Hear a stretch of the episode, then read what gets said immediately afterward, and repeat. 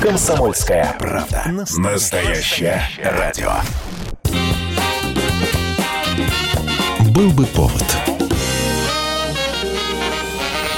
Здравствуйте, я Михаил Антонов, и эта программа «Был бы повод» 7 июля на календаре. Рассказ о событиях, которые происходили в этот день, но в разные годы, ждет вас в сегодняшней передаче. 1718 год, 7 июля, сообщается, что в возрасте 28 лет умер сын Петра I, царевич Алексей. О том, что Алексей быстро превратился в нелюбимого сына, знали практически все. Он не высказывал никаких претензий к правлению отца вплоть до того момента, как его наследование престола пошатнулось. У Петра и Екатерины рождается сын, которого все стали называть будущим царем. Алексей пытался поговорить с отцом, но получил от него гневное, но вполне все объясняющее письмо. «Известен будь, что я весьма тебя наследства лишу, яко ут гангренный, и не мне себе, что я сие только в устраску пишу, воистину исполню, ибо за мое отечество и люд живота своего не жалел и не жалею, то как могу тебя непотребного жалеть?» А ты, ты погубитель дел моих! Погубитель!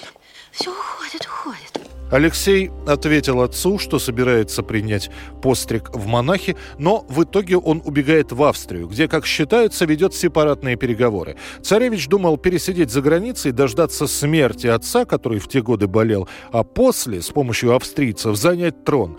Но ничего не вышло. Посулами и уговорами Алексея вернули на родину. Он публично кается, подписывает документ об отказе от престола в пользу брата, однако в этот момент Петру докладывают, докладывают, что Алексей еще и планировал переговоры с самым памятным для России врагом – шведским королем Карлом XII. В итоге царевича помещают в Петропавловскую крепость, где он и умирает при загадочных обстоятельствах. То ли от удара, то ли кто-то помог. Батюшка, я боюсь. Батюшка, позовите батюшку.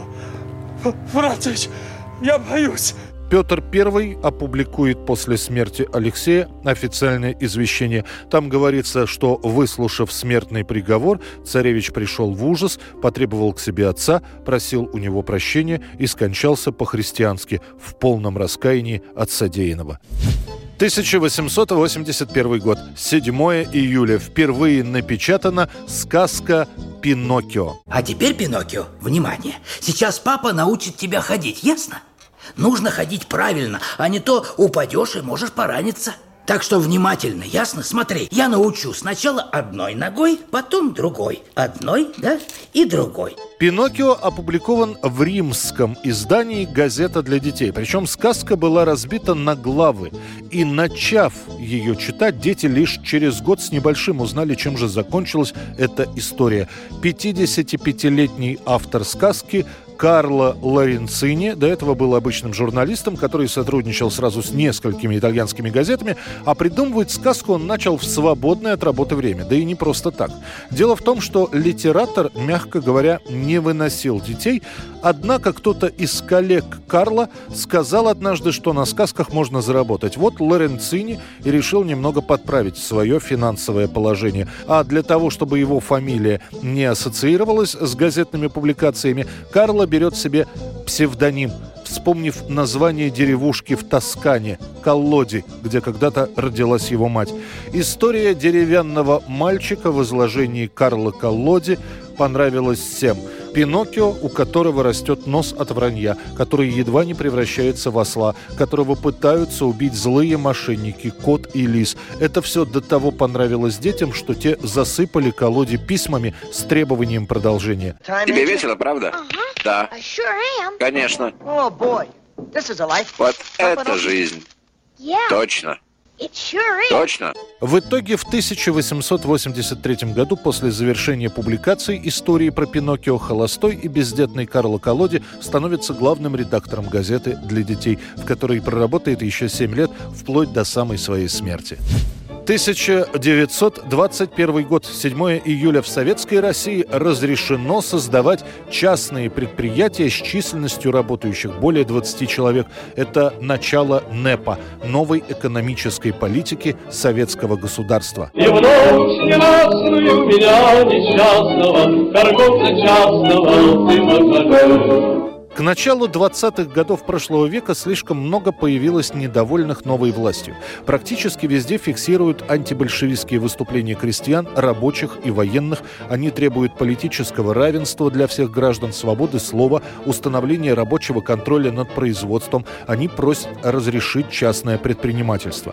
Понимая, что ситуация может выйти из-под контроля, советские власти решают провести временный переход к капиталистической экономике с целью подъема хозяйства и урегулирования социальных и политических проблем. Продразверстка заменена более низким продналогом. Его разрешено вносить продуктами и деньгами. Если есть излишки, их разрешают продавать по любой цене. Также позволяется работать на себя, как и в старые времена разрешается нанимать работников. Пышным цветом расцветают коммерческие магазины. Стихийно возникают крестьянские рынки, открываются частные конторы и предприятия от сапог сапожных мастерских до коммерческих стоматологий. Появляется новый класс – Непманы. Иногда добавляют Непманы недобитые. Это те самые предприниматели нового типа. И, судя по открывшимся везде коммерческим ресторанам, где можно видеть Непманов, дела у них идут неплохо. Котлеты телячьи. 2 рубля 25 копеек. Фи...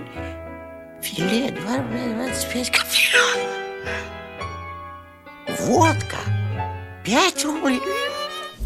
1985 год, 7 июля. Пока весь мир смотрит новую серию приключений Джеймса Бонда в фильме «Лицензия на убийство», где роль агента 007 исполнил Тимоти Далтон, на вершинах хит-парадов песня из этой картины, которую исполняет безумно популярная в середине 80-х годов группа «Дюран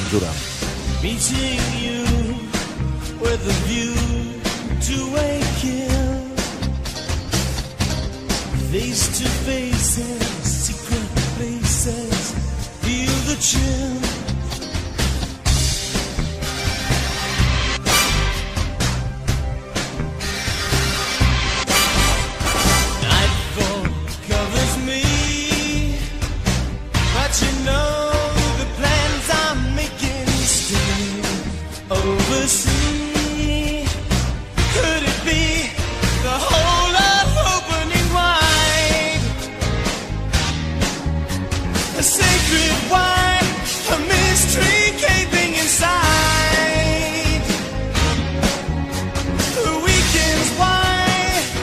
Oh.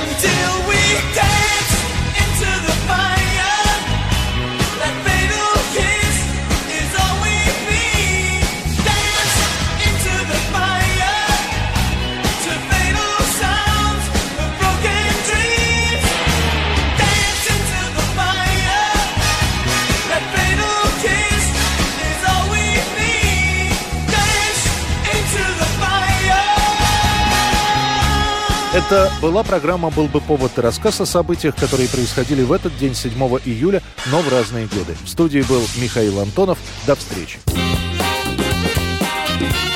«Был бы повод»